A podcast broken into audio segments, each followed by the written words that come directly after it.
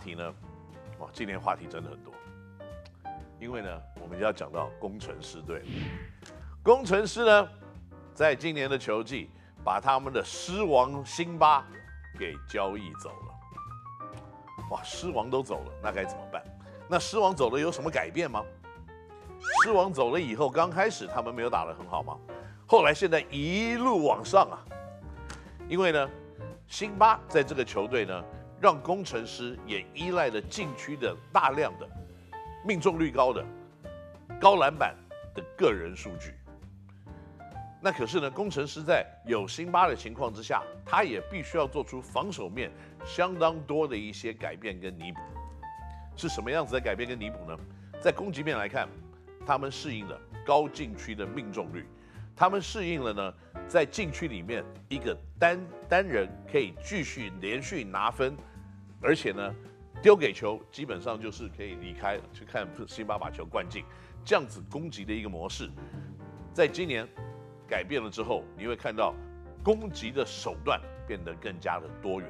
攻击的方式变得更加灵活，那得分取分的方模式呢，也是各式各样的来，所以也让很多的球队在防守面来看，没有做好正确的适应。那特别在高国豪呢，我认为辛巴离开了以后，完全的释放自己的攻击能力。还有小烈呢，可能就是在受伤归队了以后，得到更多的空间。因为底线没有站一个两百二十三公分的巨人的时候，他如果把 Artino 拉到高中锋以上的话，那切入攻击篮筐的空间相对的变得比较大一些。那这样子呢，给。工程师的锋线球员，不管在投射、在切入，都有更好攻击的一个机会。那在防守面呢？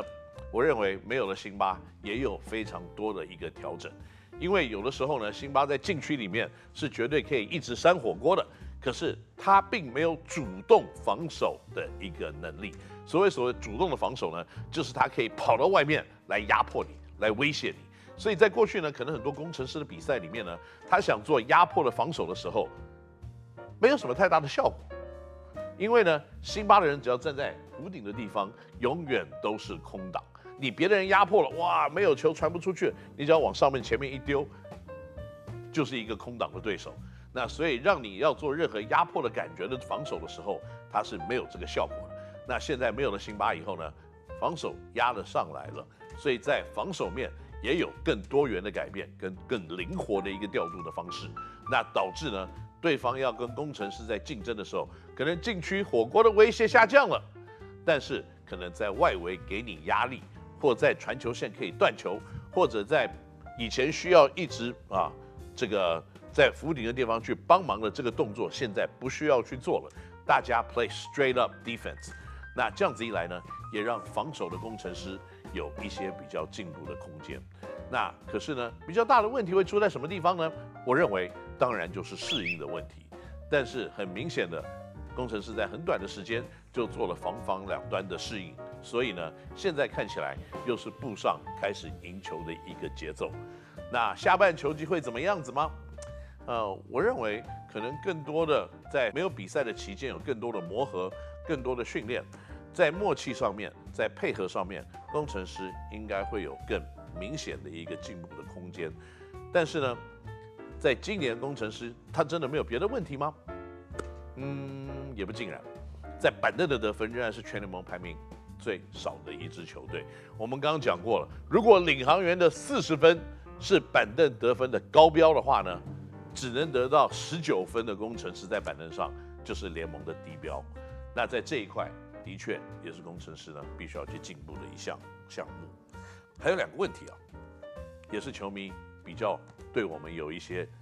问的，那我们可以在这个时间开始做一些回复，那就是梦想家的状况低迷，最大的原因是什么？梦想家的状况低迷，那现在总教练呢也离开了，那总教练离开了以后，像马上就宣布跑回加拿大有一个新的工作，可以当总经理加总教练，所以我相信这样子的工作机会不是一天两天所产生的，这些东西应该是。经过长时间的一些互相的来往跟沟通，那最后 Kyle Julius 教练可能得到了这样子的一个机会，所以呢，毅然决然的决定要离开，然后去换一个新的工作的环境。那这些事情的过程呢，其实也在梦想家的整体的战力来看，可以看到一些小小的端倪。在今年，他们的三分投射的命中率的确没有特别的理想。过去呢，他们很多很多的攻击的次数都是来自于三分的投射，然后切传以后呢，传球到底角跟对角呢，然后在也许对方的轮替、防守轮转的情况之下，传出更多的外围空档的空间。但今年的三分球命中率的低迷呢，让这样子作战的手法的确是吃了很大的苦头。那更重要的一点呢，我个人认为，Randy Walker 今年没有办法打。让整个球队的战力呢是明显的有一些小小的损失，在整个梦想家的阵容里面呢，他们非常仰赖的几位选手，在去年度来看好了，简浩的三分投射，Randy Walker 的禁区跟以外的防守、篮板以及攻击，那还有钱肯尼去年状况非常的好，但是今年的这三位受伤的受伤，低迷的低迷，没有办法打了没有办法打，团队的战力在这里绝对是受到了过去你比较依赖。或比较熟悉上面的一个影响，那更重要的呢，加入了一些新的元素，像卢冠良啊，或者是周伯成，对于教练给他们的信任跟任务，还是面临一个磨合的情况。所以呢，在熟悉的没有办法打，在新的球员呢还没有真正的熟悉，那控球后卫的位置的问题，梦想家我认为一直也没有真正的去解决它。虽然呢，Jeff 吴永胜呢。是有一定的能力在攻防两端，但是呢，你真的要他打一个全职的控球后卫，